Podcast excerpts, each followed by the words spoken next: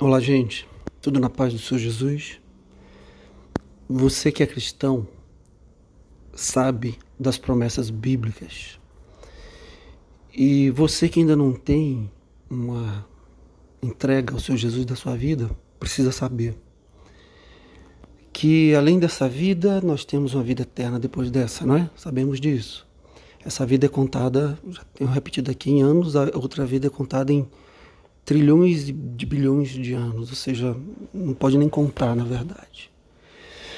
Tem promessas para essa vida também de, de livramento, de salvação, de bênção. E mesmo sabendo disso tudo, mesmo olhando na Bíblia, tem gente que ainda está preocupado, ansioso. Eu também, cada um de nós, como seres humanos, nos pegamos muitas vezes preocupados com o dia de amanhã, com o que vamos fazer, com o que vamos comer, beber, vestir. Mateus 6, se você ler depois lá, Há várias promessas de Deus ali em Mateus 6, principalmente isso, que se a gente buscar o reino de Deus e sua justiça em primeiro lugar, essas coisas serão acrescentadas. Nós sabemos disso, mas isso não muda o fato de que ficamos ansiosos. É, essa ansiedade é fruto de uma falta de fé, é fruto de uma falta de, de comunhão com Deus, porque se, se houver oração constante, o Espírito Santo ministra em nosso coração aquela tranquilidade que vai além das circunstâncias, né?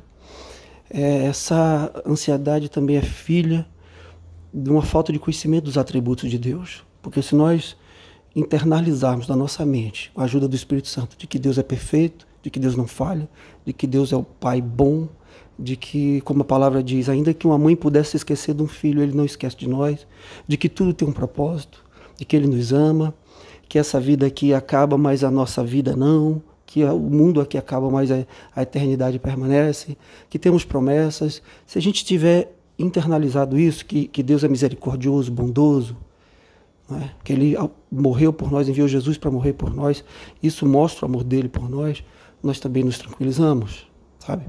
Em última instância, se nós não tirarmos os olhos de Deus, se nós não tirarmos os olhos da cruz de Cristo, nós permaneceremos calmos. O problema é que nós olhamos para o problema. Não é?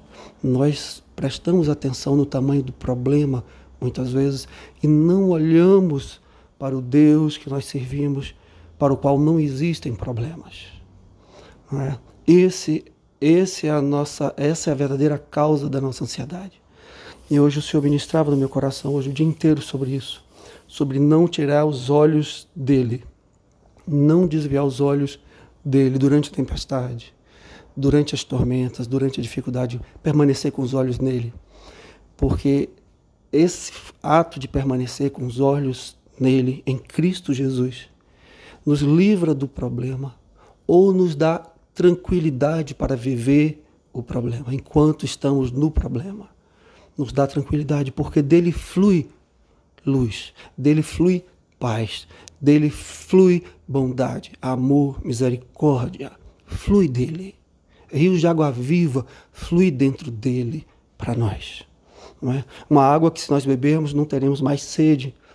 Um pão que se nós comermos não teremos mais fome.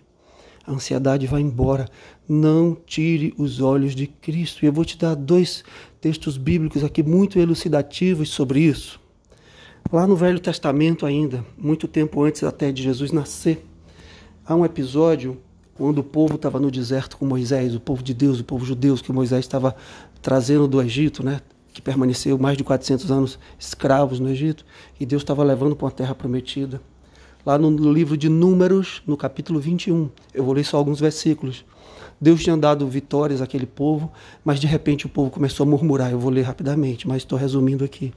E o povo começou a reclamar de Moisés e da comida e do deserto. E Deus se irou e serpentes apareceram do nada, serpentes venenosas. E aquele povo foi atacado por aquelas serpentes e começaram a morrer. E eles foram pedir a Moisés uma solução. E Moisés orou. E Deus disse a Moisés assim: Faça uma serpente e coloque no alto de uma estaca. E quem ficar olhando para aquela serpente não vai morrer. Aquela serpente ali, na verdade, simbolizava o mal, né? a maldição. E Cristo, quando foi levantado também na cruz, ele recebeu a maldição em nosso lugar. todo o mal foi colocado sobre ele. Ele se tornou maldito naquele instante que ele morria, porque ele levou nossos pecados. Aquela serpente, portanto, aquela maldição ali simbolizava Jesus.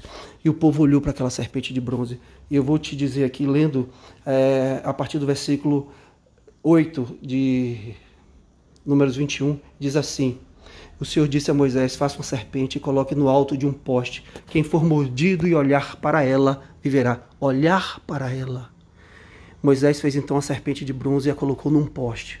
Quando alguém era mordido por uma serpente e olhava para a serpente de bronze no alto do poste, permanecia vivo. Você entende? Quem tirasse o olho daquela serpente ali, daquele, daquele, daquela figura de que era Jesus Cristo, quem desviasse os olhos da solução e olhasse para o problema morria.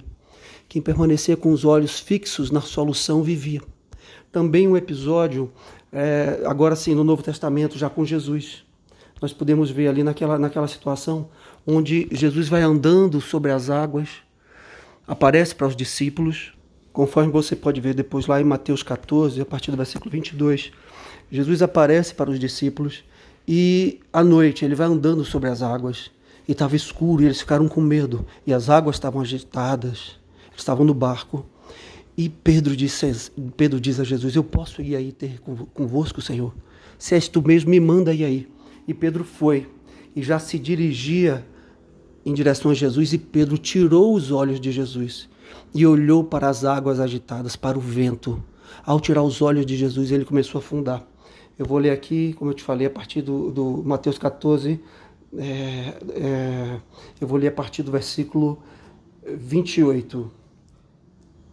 Senhor, disse Pedro, se és tu, manda-me ir ao teu encontro, andando por sobre as águas. Jesus disse: Venha.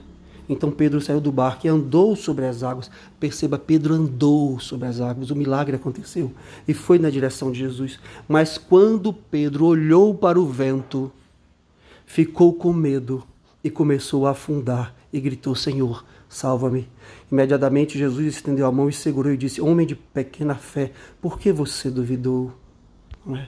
Perceba, Pedro aqui olhou para o problema também, assim como o povo lá no deserto, que, que, que não olhava para a serpente de bronze e morria. Não tire os olhos de Jesus, não faça como Pedro, não faça como aquele povo. Permaneça com os olhos em Cristo. Não olhe para o problema, diga para o seu problema que o seu Deus, que o seu Senhor é maior que o problema. Confie nele, ele está conduzindo todas as coisas para a solução, não só agora, natural, mas uma solução sobrenatural que repercute na eternidade. Creia nisso. Mantenha os olhos no Senhor Jesus.